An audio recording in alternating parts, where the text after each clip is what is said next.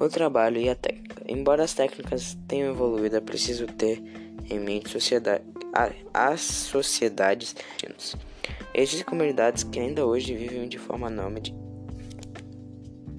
e bastante simples, enquanto outras têm acesso a todo tipo de tecnologia moderna. Além das sociedades de caçadores e coletores, como os Bacas na República dos Camarões, os Maoris na Nova Zelândia e os Korowai na pa Papua Nova Guiné.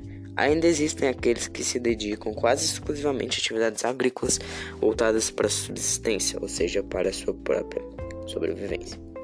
Nelas existe a utilização de técnicas de plantio tradicionais e simples para aumentar a produtividade. São exemplos desse tipo de comunidades agrícolas os quichuas que vivem na região indiana, sobretudo no Peru, na Bolívia, na Argentina e no Chile, e os malaios que residem principalmente no Sudeste Asiático.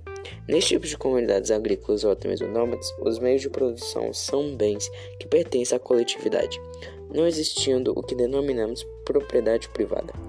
Embora algumas atividades capitalistas, como a comercialização de excedentes, vêm sendo responsáveis por algumas mudanças nas relações produtivas dessas áreas. A modernização do campo na construção das paisagens geográficas. O processo de modernização na agricultura tem sido responsável por intensas mudanças na produção e na organização do espaço geográfico, o que tem provocado novos rearranjos socioespaciais, bem como mudanças nas relações de trabalho e na própria paisagem do meio rural. Com o desenvolvimento de novas tecnologias e a consequente modernização das atividades agropecuárias, a agricultura passou a depender menos das condições naturais. As relações sociais também foram alteradas, pois a dinâmica produzida a partir da modernização do campo modificou o uso do território com, e os modos de divisão de trabalho e esse quadro intensificou desigualdades econômicas e sociais em vários países do mundo.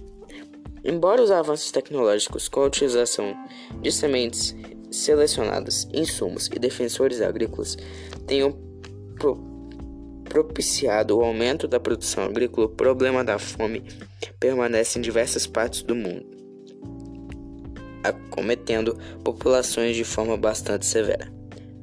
A África por exemplo, é, um, é uma grande produtora e exportadora de produtos oriundos da agricultura e, no entanto, não consegue manter seus habitantes afastados pelo flagelo da falta de alimentos. Os países que mais sofrem com esse problema neste continente são a Etiópia, a Somália, o Sudão e entre outros.